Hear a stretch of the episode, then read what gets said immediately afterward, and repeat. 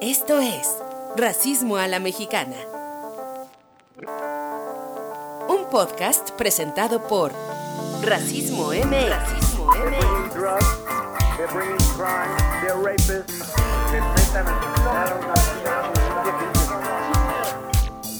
Ay, qué prisa. Qué feo. Con Rebeca Sandoval y José Antonio Aguilar. México es un país asquerosamente racista. Hola, hola a todos, todas, todes, ¿cómo están? Bienvenidos a otra conversación, otro episodio más de Racismo a la Mexicana.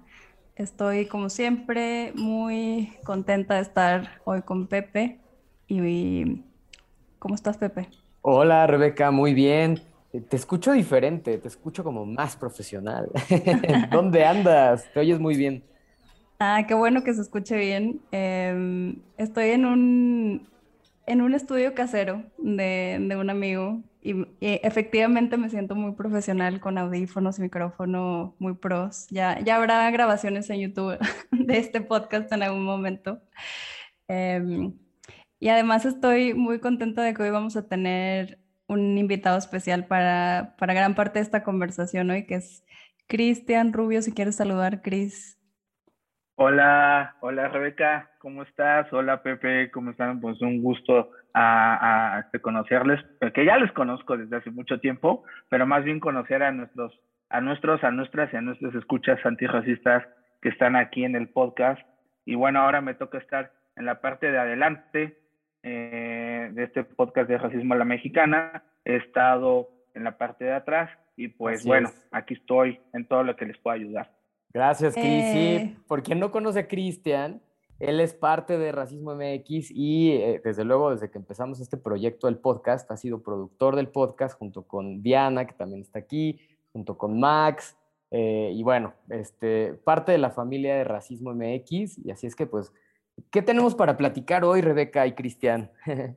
Ay, pues tenemos un montón de temas, pero antes, antes de entrarle a la, a la agenda que tenemos hoy, en la que vamos a hablar de cosas que están pasando ahorita en el, en el mundo, yo quería hacer una reflexión muy rápida. Em, alrededor de, es que iba a ser un chiste muy malo, mejor me lo salto. Hace, hace unos días estuvimos Pepe y yo en una conversación donde escuchamos de mujeres indígenas y afro, líderes increíbles, súper inspiradoras, y nos quedamos eh, en lo particular, Pepe yo, con una frase que dijo Andrea Exu, ella es una activista maya, comunicadora, cineasta, una mujer increíble. Y hablábamos sobre las alianzas para la lucha antirracista y como qué podemos hacer cada una y cada uno donde estamos. Ella dijo algo así como que para que la alianza sea pareja, o sea, como que funcione, el compromiso antirracista debe ser proporcional al nivel de privilegios que cada una o cada uno tenemos. Entonces, me quedo con eso y lo quiero traer a este espacio porque creo que lo que hemos tratado de hacer con nuestras conversaciones es poner sobre la mesa el hecho de que todas y todos tenemos justas razones por las cuales estar hablando sobre racismo, ¿no? Aunque nuestras experiencias sean muy diferentes y, las reflexiones que nos llevemos y los compromisos que tengamos sean diferentes, a todas y todos nos toca poner nuestro, nuestra parte para la lucha antirracista. Entonces, bueno, solo quería reiterar eso antes de empezar. Bravo, bravo, sí, completamente de acuerdo. Este, un saludo a Andrea Ixiu si nos escucha. Y, este, y tienes toda la razón, Rebeca. Creo que esta idea inicial este, eh, la podemos seguir explorando, pero en, en, en resumen es, es, totalmente cierto, ¿no? Entre más eh, privilegio, más responsabilidad de desmontar este sistema racista, más compromiso antirracista se debe tener. Así es que, ya saben.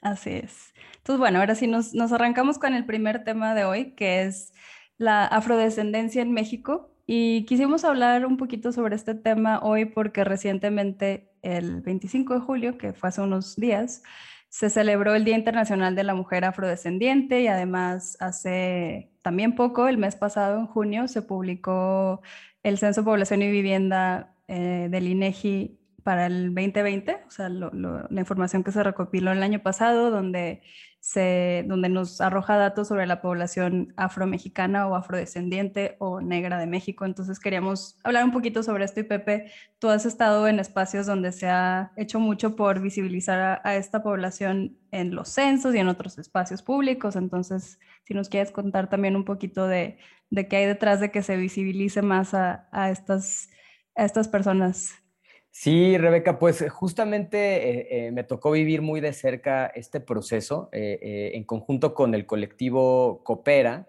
que son aliadas de, Racismo MX y, maestras ¿no? de, muchas de las cosas que sabemos.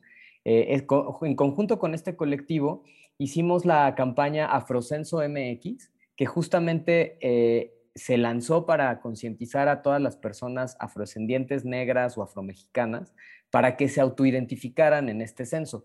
Y es bien importante eh, eh, eh, enfatizar esta, esta importancia del censo porque ya, ya, ya, llevábamos como 100 años, más o menos, de que no se contabilizaban a las personas afrodescendientes en nuestro país. Durante la época colonial siempre se contabilizaron y, ya hemos dado este dato en, varias ocasiones, ¿no? durante la época colonial hubo más personas que vinieron de África hacia el territorio que hoy se llama México que personas de Europa. Entonces esto ya nos habla de que había una, eh, si es que hubo una mezcla biológica de poblaciones, pues fue mayoritariamente indígena con afrodescendiente.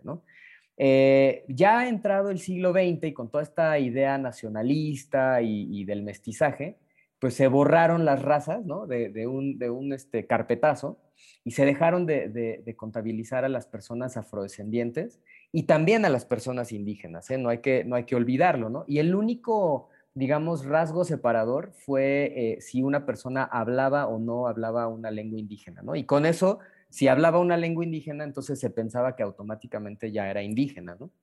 Este, y no consideró varias cosas, pero hasta el, hasta el 2020 es cuando se, integra esta pregunta este, para adscripción afrodescendiente y también se da después de que en el 2019 eh, se incluye en la Constitución el reconocimiento de las comunidades afromexicanas como parte de la nación mexicana y como comunidades con derecho. Y entonces era lógico que el INEGI incluiría esta, esta pregunta. Entonces, este, el resultado de este esfuerzo pues fue los resultados que ahora ya tenemos del censo 2020. Ay, qué, bien, qué bien que haya avances en esta materia, tanto en el reconocimiento en las leyes, que siempre sabemos que hay un, espacio y una distancia entre lo que está en las leyes y en la realidad, pero es importante que se legisle y que se hagan cambios también en el diseño de políticas a partir de, de leyes.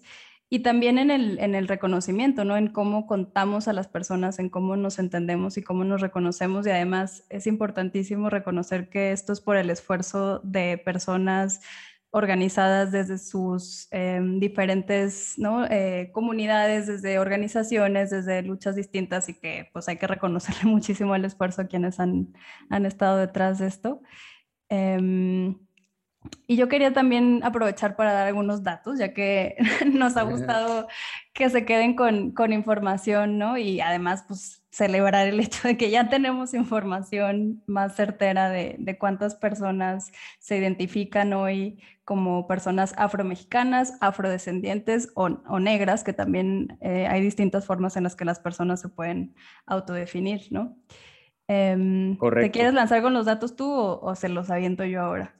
Para que no piensen eh, que tú eres el, el puro, digo, tú eres el economista aquí, pero siempre te, te toca a ti aventarte los datos. No, no, no, si quieres vas, porque yo quiero decir que, que esta, esta contabilidad de, las comunidades afromexicanas, afrodescendientes o negras no ha, no ha llegado, este, pues, ilesa, ¿no? Ha habido muchas críticas, pero bueno, si quieres las decimos después de los datos que seguramente son impresionantes. Va, me parece. Entonces, bueno, lo que nos dice el censo del 2020 es que la población afromexicana representa el 2% de la población. Estos son 2.576.213 personas que fueron registradas en este censo y la distribución entre hombres y mujeres es casi 50-50, el 49.6% son hombres, el 50.4% son mujeres y es importante también hablar de las experiencias que se cruzan ¿no? con el género y con, la identidad racial. Em, Y nada más para que nos hagamos una idea de dónde, dónde se concentran geográficamente las personas que se identifican como afrodescendientes, es en los estados de Guerrero, después en Oaxaca, en Baja California Sur, Yucatán, Quintana Roo, Veracruz, Campeche, San Luis y Morelos. Entonces, solo para que tengan un poquito de, de numeralia, pero vamos con las críticas, Pepe. Sí, pues es que justamente muchas personas dijeron, pero ¿cómo se van a contabilizar a las personas afrodescendientes? O sin, eh, ni, siquiera tampoco este, les gustaba mucho que se contabilizaran a las personas indígenas, ¿no? Porque está esta idea, que obviamente pues, eh, es eh, la pulsión natural de, vivir en una sociedad donde se supone que todas y todos somos mestizos, ¿no? O somos iguales, entonces, no se ve la necesidad de contabilizar a otro tipo de poblaciones históricamente discriminadas, ¿no? Pero la lógica detrás de eso es que en el momento en que se reconoce y se visibiliza una, una comunidad que ha sido históricamente borrada eh, y desde luego discriminada, pues empieza a activar mecanismos pues, de reparación, ¿no? De entrada, pues el reconocimiento, eh, segundo, pues la, implementación de ciertas políticas públicas enfocadas a estas eh, poblaciones, eh, que mucho tiempo se les negó algún tipo de programa social específico, ¿no? Porque cuando llegaban a, hacer algún tipo de, solicitud era de, bueno, tú no eres indígena, no tienes acceso a este tipo de, políticas o de programas, entonces se les trataba como cualquier otra persona, este, y no se veía que hay necesidades específicas, hay un, un borramiento institucional, este, y desde luego un chorro de prejuicios y estereotipos que, se replican no solo en, la vida diaria, sino en ciertos sectores en específico como la salud, la educación y más adelante ya vamos a ver también hasta en los deportes. Entonces, este, desde luego, eso es importante eh, eh, y, notar, ¿no? Que tenemos que visibilizar a estas poblaciones. Totalmente, sí. Yo solo haría ahí el énfasis en el hecho de que el que estos grupos no estén representados, no estén visibilizados, solo contribuye a la narrativa de que todos somos iguales y esta idea de que no hay colores y que el mestizaje es la, identidad nacional y que les invitamos a un saludo a El Mito, no les invitamos a que escuchen este, el episodio que grabamos respecto al mestizaje. Y pues el hecho de que la la lucha por, visibilizar y, por la auto, el autorreconocimiento de personas también afrodescendientes en México y en la región. Escuchábamos también hace poco a una, junto con Andrea, a otra líder joven que me parece impresionante, que es Wendy Morales. Ella es del Salvador y ella se reconoce como una mujer afro e indígena y nos contaba que pues es difícil el, preguntarse quién soy, el reconocerse como, como mujer, como feminista, como mujer negra, como mujer indígena y em, que en el momento en el que estamos toca hacer esas como aclaraciones, ¿no? Em, porque si no se borran las, las diferencias y las desigualdades que de facto pues sí, sí existen. Correcto.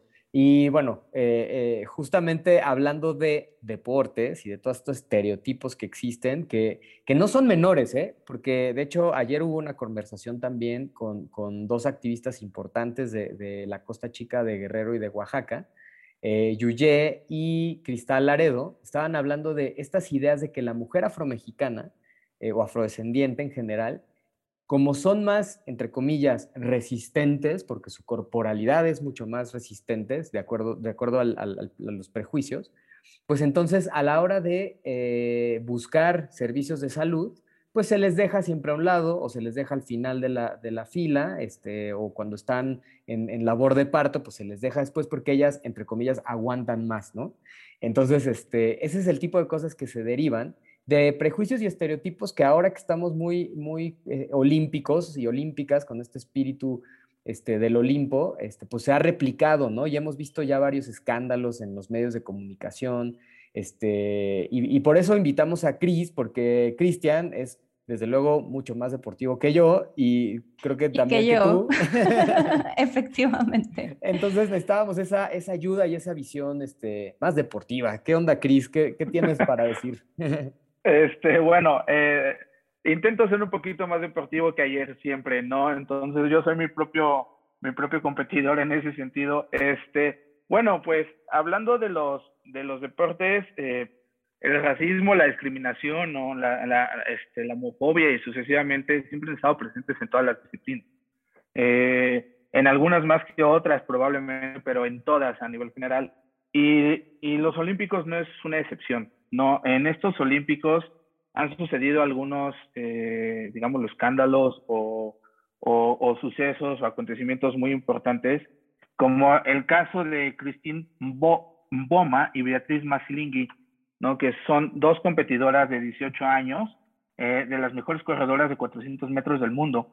Ellas fueron eliminadas del equipo olímpico de su país, que es Namibia, eh, ya que se les conociera que tienen niveles elevados de testosterona de manera natural. Entonces, ellas no pueden este, eh, controlar ese nivel de testosterona y existe una reglamentación previa que las está eliminando. Esta reglamentación previa se vino o se puso después del 2007, 2017 en una competencia en Londres por Caster Semenia, otra competidora que fue campeona y que después de las competencias se, se puso como reglamentación estos niveles de testosterona. ¿Qué pasa con todas ellas? No pueden competir en los 400 metros en las Olimpiadas de Tokio a pesar de que tienen cromosomas XX, o sea, cromosomas femeninos, pero sus niveles de hormonas les han hecho inelegibles para disputar medallas de cualquier distancia que vaya desde los 400 metros hasta una milla. Entonces, esto, no sé, eh, no sé qué opinen ustedes, qué opinan nuestros escuchas antirracistas, es un poco absurdo, ¿no? Que, estemos con esta diatriba de eliminar a competidoras del más alto nivel olímpico eh, simplemente por cuestiones naturales a su cuerpo. Sí, está, está muy difícil porque sobre todo este, volvemos a un tema biologicista, ¿no? que recordemos que esta visión biologicista, que desde luego pues, ha, ha ido eh, cambiando y transformándose en, en, el tiempo y en los siglos, este, pues es una visión muy limitada y que ha generado, en el caso de, del racismo, este, pues muchísimos eh, prejuicios, estereotipos, limitaciones, obstáculos para ciertos grupos poblacionales, en especial este, afrodescendientes, ¿no? Y que ahora que lo mencionas, pues también se cruza con el otro, eh, la otra opresión que es la transfobia, homofobia, ¿no? Porque siempre hay que comprobar quién es más mujer que otra, ¿no? Quién es más hombre que otro. Y entonces volvemos a esta mirada biologicista que ya sabemos que tiene sus limitantes. No digo que la ciencia no sea importante ni que la biología no sea importante, pero digamos, eh, ¿quién decide cuál es el nivel de testosterona que se debe tener para ser mujer o para ser hombre? Sí, esto, lo que están diciendo ambos me hace pensar en, en, la centralidad que tienen los cuerpos, obviamente cuando estamos hablando de deporte, pero que obviamente existe una diversidad de, de cuerpos femeninos, masculinos y no binarios que, que no existen, digamos, predisposiciones para que sean más o menos eh, aptos para competir en alguna, en alguna disciplina como, como existía o todavía existe, hay que desbancar esta creencia, ¿no? De que la, la, la genética te hace por ser, no sé, de más bajita de estatura y entonces estás hecha y más musculosa, entonces tienes que ser gimnasta, cuando no necesariamente así. O, o los tradicionalmente que se piensan, no es que los hombres eh, del continente africano nacieron para ser corredores, maratonistas y velocistas, y es como, a ver, eh, existen muchos otros factores alrededor que, del hecho de que una persona pueda tener éxito en una disciplina, ¿no? Desde los recursos de los que dispone, desde las... Eh, políticas que los gobiernos diseñan para apoyar a sus deportistas o no, desde eh, factores que, son familiares o sociales del entorno y que también los cuerpos son distintos, ¿no? Eh, entonces, bueno, estamos viendo, yo creo que eso me da un poquito de esperanza en este 2021, aunque las Olimpiadas son Tokio 2020 y eso sigue generando confusión, que hay se están rompiendo muchas fronteras, ¿no? En, en muchos, en muchos aspectos. Eh, pero Chris, regresemos si quieres un poco a otros ejemplos donde el racismo está recalcitrante, durísimo y hay sí. temas que se cruzan también como la migración. Tú cuéntanos más sí. también. Pues me, me, voy a, me, voy a, regresar un poco a justo a cómo, cómo se observan eh, los cuerpos, los cuerpos negros, los cuerpos, los cuerpos afrodescendientes y sobre todo también en, en mujeres, ¿no? Un ejemplo de ello es los gorros de natación para cabello afro, que en los Juegos Olímpicos este, pues fueron, fueron este, eh, prohibidos, ¿no? La FINA, que es la Federación Internacional de Natación, prohíbe las gorras para atletas con pelo y, según ellos, debido a que no siguen la forma natural de la cabeza humana y podrían traer ciertas ventajas a quien lo ve.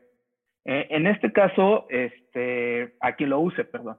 En este caso, no sé, o sea, estamos hablando de, de, una identidad, ¿no? De una identidad que conforma a esos, a esos cuerpos negros, a esos cuerpos afrodescendientes, que se les está prohibiendo eh, debido a un tema de aerodinámica, tal vez, o, un tema que tenga que ver con esa ventaja, supuesta, esa supuesta ventaja que puedan obtener en, en, este, al momento de nadar. Pero es lo mismo que estamos hablando en cuestión de lo de la testosterona, ¿no?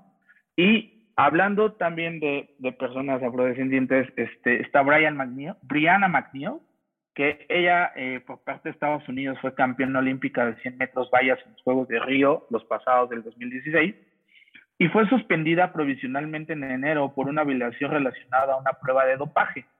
Eh, aún así, eh, por una apelación, logró eh, competir en estas Olimpiadas y quedó en esa calificación en segundo lugar.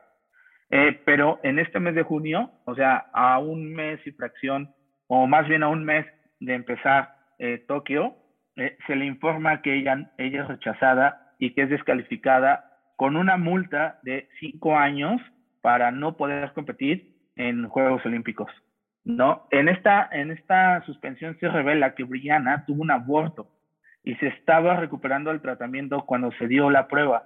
McNeil entregó la documentación médica sobre la interrupción de su embarazo, pero en la investigación se determinó que cambió la fecha de su procedimiento en un día. Eso lo vieron, eh, el comité evaluador lo vio como truculento de parte de ella, eh, lo vio como que quiso alterar las, las fechas, pero pues ella explicó que no es cierto, que ella estaba traumatizada por lo que sucedió y, y se confundió al momento de la fecha del procedimiento. Entonces, vemos ahí una falta de empatía de parte del, del, del comité que determinó esa suspensión de cinco años tremenda. Y se cruza con los casos de Caster Semenia, con los casos de Christine Mboma, Beatriz Masilingui, eh, curiosamente mujeres afrodescendientes, eh, que, que, no, o que por una o por otra cuestión, no, no pueden competir o son descalificadas en estas competencias. Y lo mismo sucede con esta Shakari, otra velocista estadounidense que salió a la fama en 2019 cuando logró un tiempo de 10.75 segundos en los 100 metros planos. La convirtió en, la, en una de las 10 velocistas mujeres más rápidas de la historia y solo tenía 19 años.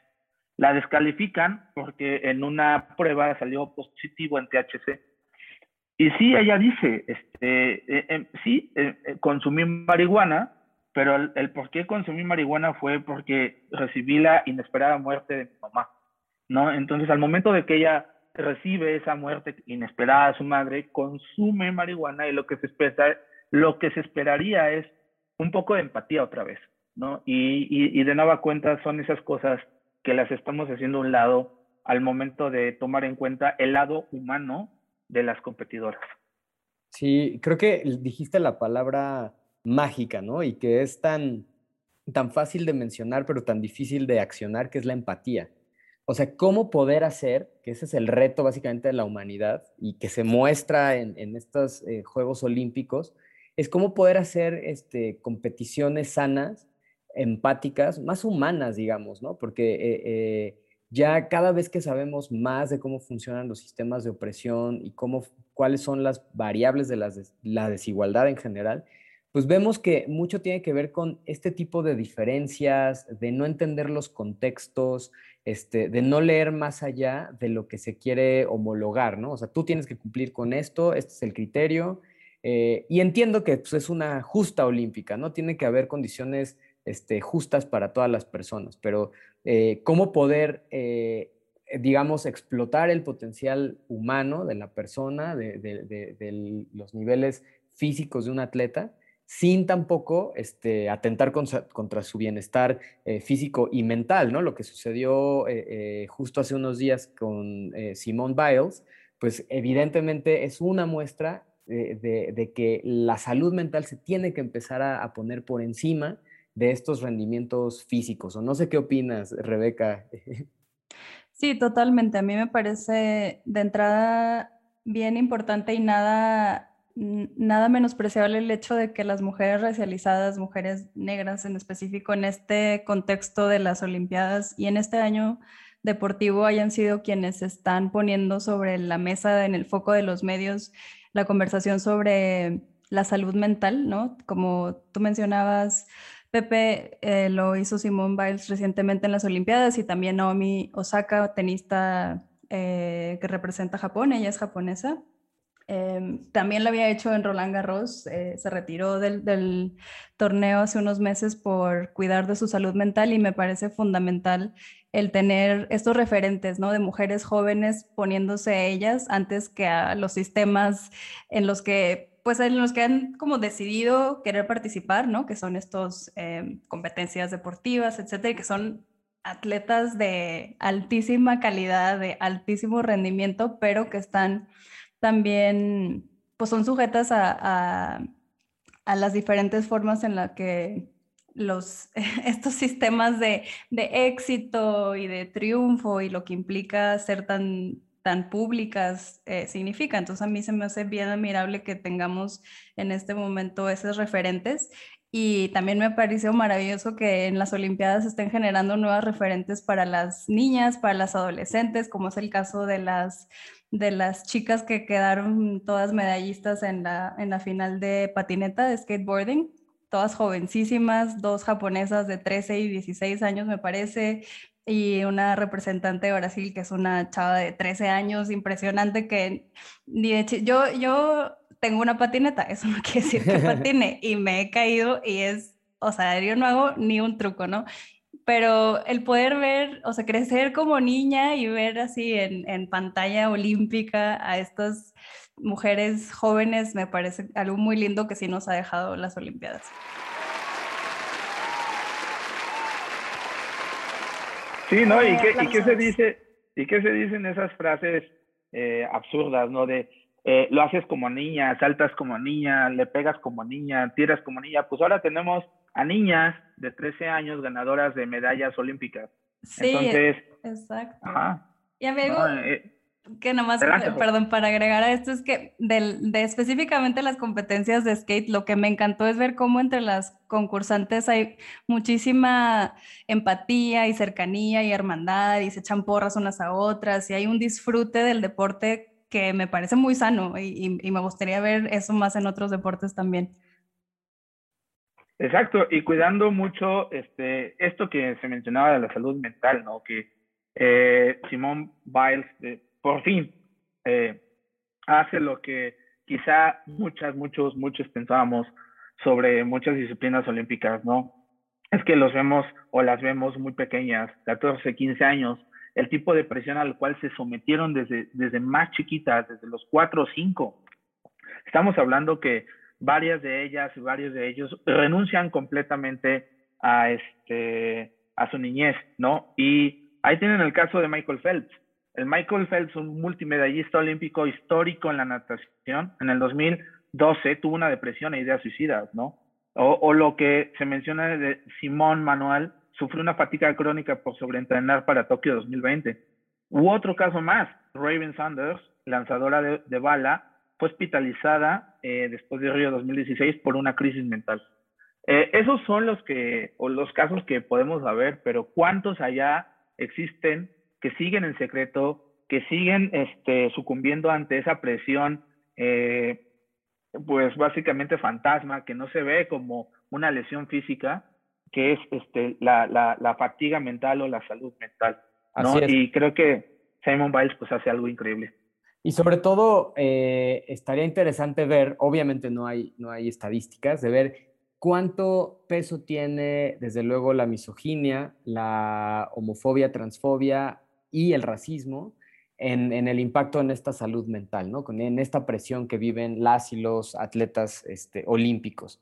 Y justamente eh, en esta eh, recta final de, este episodio de racismo a la mexicana, eh, me gustaría también reconocer a aquellas y aquellos atletas mexicanos que también han, estado en, Juegos Olímpicos y ahorita están justamente ahí este, jugándosela este, para reconocerles, ¿no? Y hay varios nombres importantes. Eh, Rebeca, no sé si quieras mencionar algunos.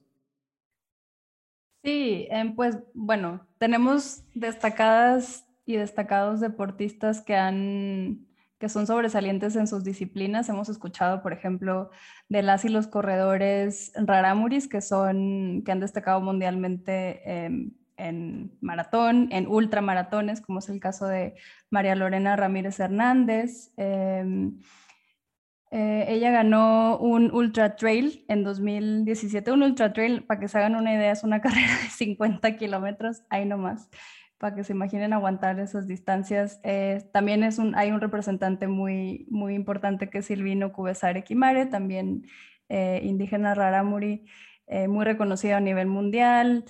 Tenemos a Daniel Ponce de León, un, boxeador que también es del, estado de Chihuahua y, se identifica como, como Raramuri. Está el caso de los basquetbolistas triquis, eh, de, un, equipo de, chicos. La verdad es que no recuerdo muy bien eh, en qué categoría o por la edad que tienen eh, han competido, pero que han sobresalido a nivel no solo nacional, sino internacional en, su disciplina. Y también aprovechar como que estamos en este espacio hablando de, de nuestras deportistas em, indígenas o racializadas para decir que, que también es importante cómo hablamos y cómo, qué imágenes y qué narrativas formamos alrededor de, de estos deportistas, ¿no? O sea, em, qué espacios de visibilidad les damos, cómo, qué expectativas volcamos sobre ellas y ellos. Creo que de pronto es fácil Em, en general sobre las deportistas que nos representan a nivel internacional, pero de personas que están en condiciones aún más marginalizadas, como tener toda esta presión simplemente como espectadores y espectadoras de que representen fielmente su, su identidad y que además sean excelentes este, deportistas. Em, entonces creo que hay que, es, yo abriría la invitación a que, a que de entrada pues visibilicemos que tenemos muchísimas deportistas, muchísimas y muchísimos deportistas sobresalientes de, con una diversidad de orígenes, que también existen deportes que se practican de manera eh, continuada ¿no? en, comunidades distintas. Incluso existe una Federación Mexicana de Juegos y Deportes Autóctonos y Tradicionales, que sería interesante ahí si, si son muy deportistas o, siguen mucho los deportes que le echen una mirada. Y también pues ver qué, expectativas tenemos sobre ellas y ellos un poquito voltearnos a ver si tenemos prejuicios, ¿no? O, qué pensamos cuando vemos a estas personas representándonos, qué nos genera, si nos genera como este sentido de, orgullo, de sentirnos representadas o representados y, y, pues seguir apoyándoles también desde lo estructural, no nada más con echarles porras y con que le echen ellos muchas ganas van a sobresalir, también hay que por eso es importante tener datos y, generar políticas públicas que les apoyen y que les ayuden a, sobresalir en lo que quieran hacer. Así es.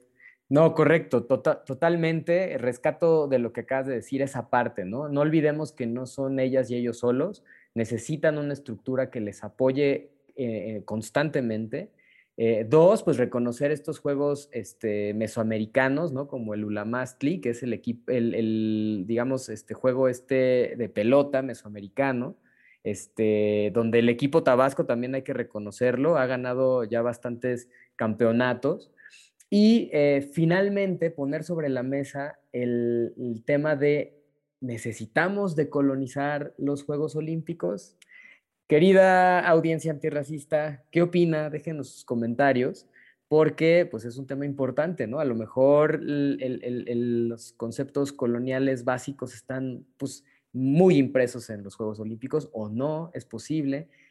Finalmente, desde luego agradecer a Cristian por acompañarnos en este episodio, Cristian.